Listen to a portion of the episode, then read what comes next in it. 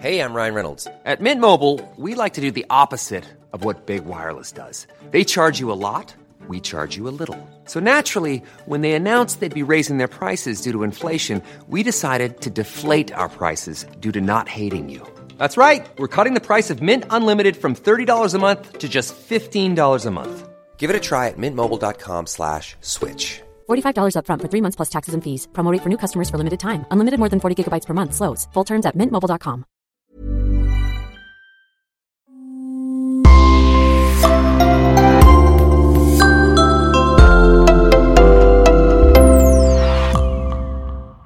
Bonjour et bienvenue à tous. Parmi les scénarios plausibles de la fin du monde tels que nous le connaissons, figure en bonne place le risque d'une pandémie, qui serait si létale et si fulgurante qu'elle pourrait réellement éradiquer la race humaine, ou du moins détruire notre civilisation.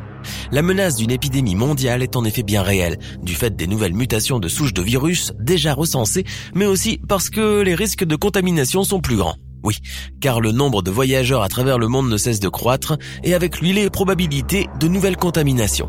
Les épisodes précédents d'une rapide propagation virale, et ce à l'échelle mondiale, comme ce fut le cas en 2002 avec le virus SRAS ou plus récemment en 2010 avec le virus du H1N1, sont autant d'exemples qui nous incitent à prendre la menace au sérieux.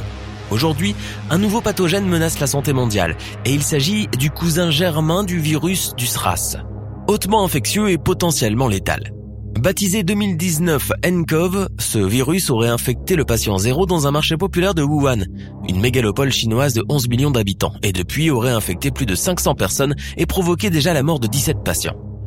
Il ne faut pour autant pas céder à la panique, car le virus semble pour l'instant avoir un faible taux de contamination et de mortalité. Mais les institutions de santé publique sont évidemment en état d'alerte, afin d'endiguer ce nouveau coronavirus, baptisé 2019 nCoV, car elles craignent un risque de mutation. Mais qu'en est-il vraiment de ce coronavirus Et est-il aussi dangereux qu'on le prétend? Installez-vous bien, car ce sont les questions auxquelles nous allons essayer d'apporter des réponses aujourd'hui dans cet épisode spécial. On commence.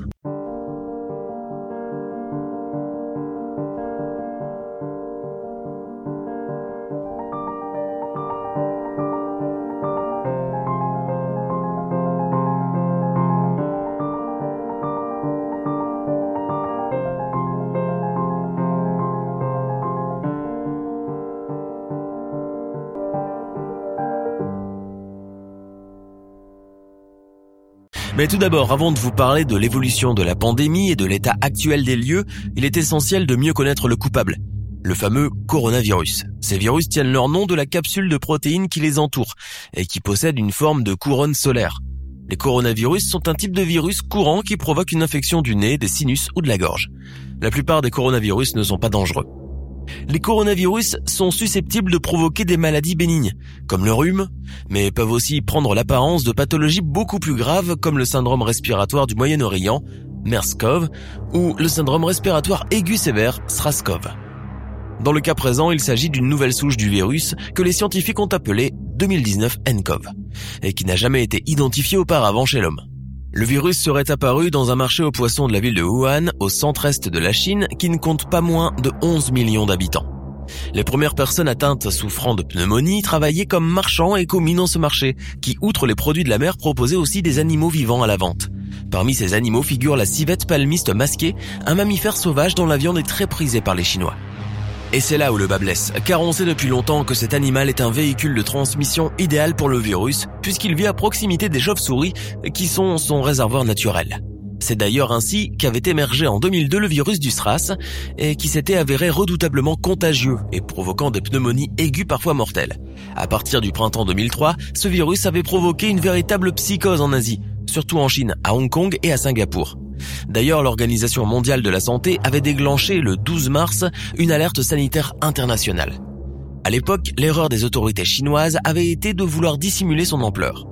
Les autorités chinoises finiront par reconnaître tardivement et piteusement que le nombre de cas de SRAS était en fait dix fois supérieur aux chiffres officiels. Des mesures drastiques avaient alors pu être prises, avec notamment des restrictions de mouvement pour les populations pendant toute une saison, le port du masque sanitaire et diverses mesures d'hygiène et de désinfection. En juillet 2003, l'épidémie était totalement endiguée. L'épidémie avait quand même été responsable de 774 morts pour 8096 personnes atteintes dans une trentaine de pays. Chine, et Hong Kong concentrant 80% des victimes, ce qui équivaut tout de même à un taux de mortalité de 10%.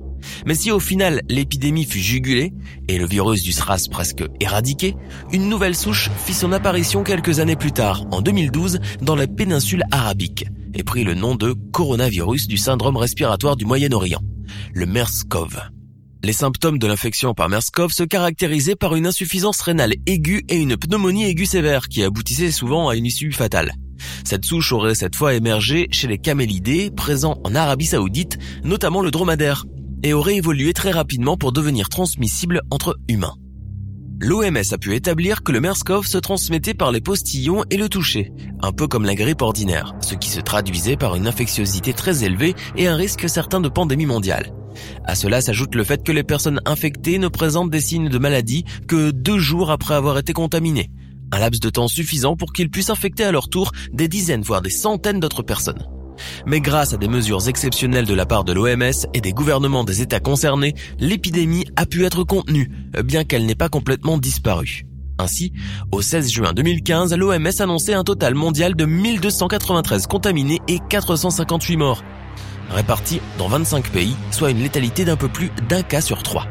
Les coronavirus ont ainsi démontré leur grande capacité à évoluer vers des souches plus virulentes et suivent ainsi le même modus operandi que les virus grippaux, pouvant à la fois infecter une ou plusieurs espèces animales ainsi que l'être humain. Et au gré de ces mutations interespèces, le virus peut devenir inhabituellement pathogène, du fait que le système immunitaire du nouvel hôte n'y était pas adapté.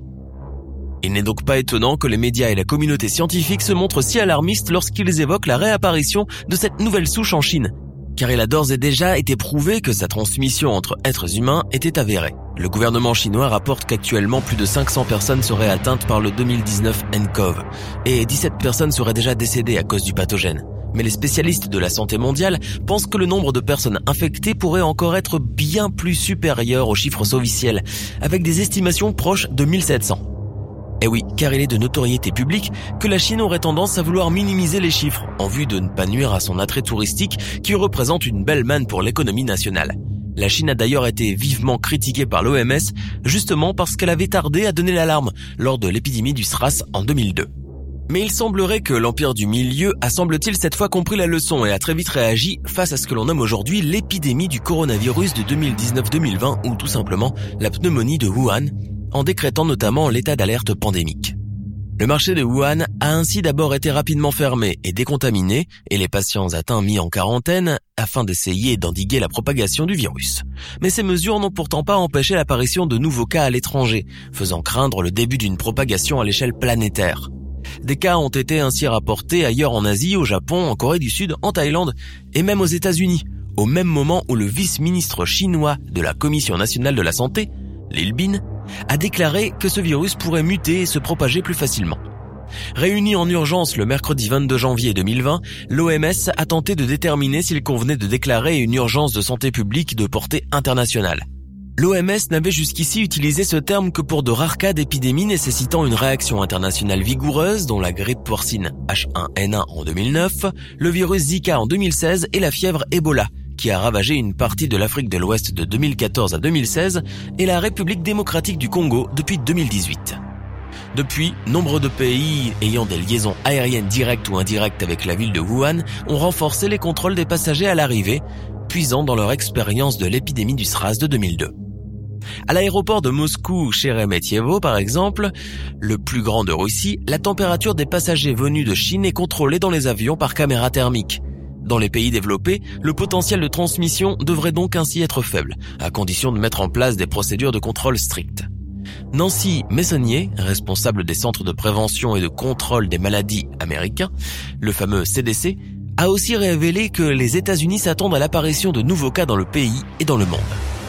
Dans l'Empire du Milieu, ce sont les festivités du Nouvel An chinois qui font craindre le pire, puisque l'afflux énorme de voyageurs va démultiplier de façon exponentielle les potentielles nouvelles infections.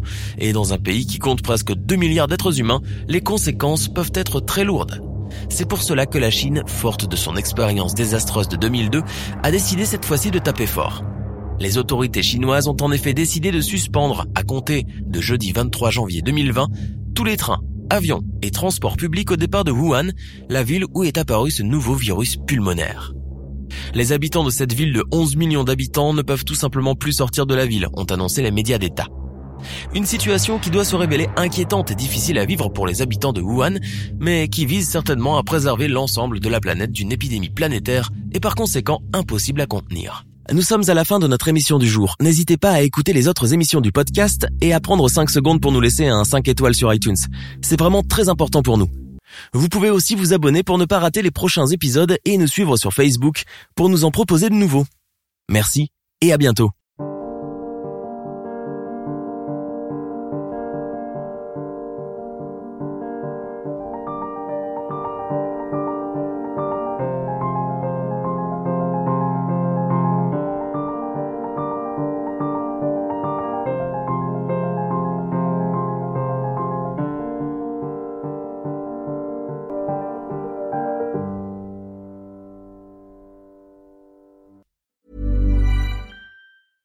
Hey, it's Paige DeSorbo from Giggly Squad. High quality fashion without the price tag. Say hello to Quince.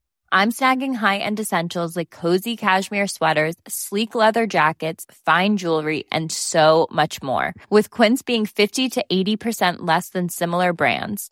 And they partner with factories that prioritize safe, ethical, and responsible manufacturing. I love that. Luxury quality within reach. Go to quince.com slash style to get free shipping and 365 day returns on your next order. Quince.com slash style.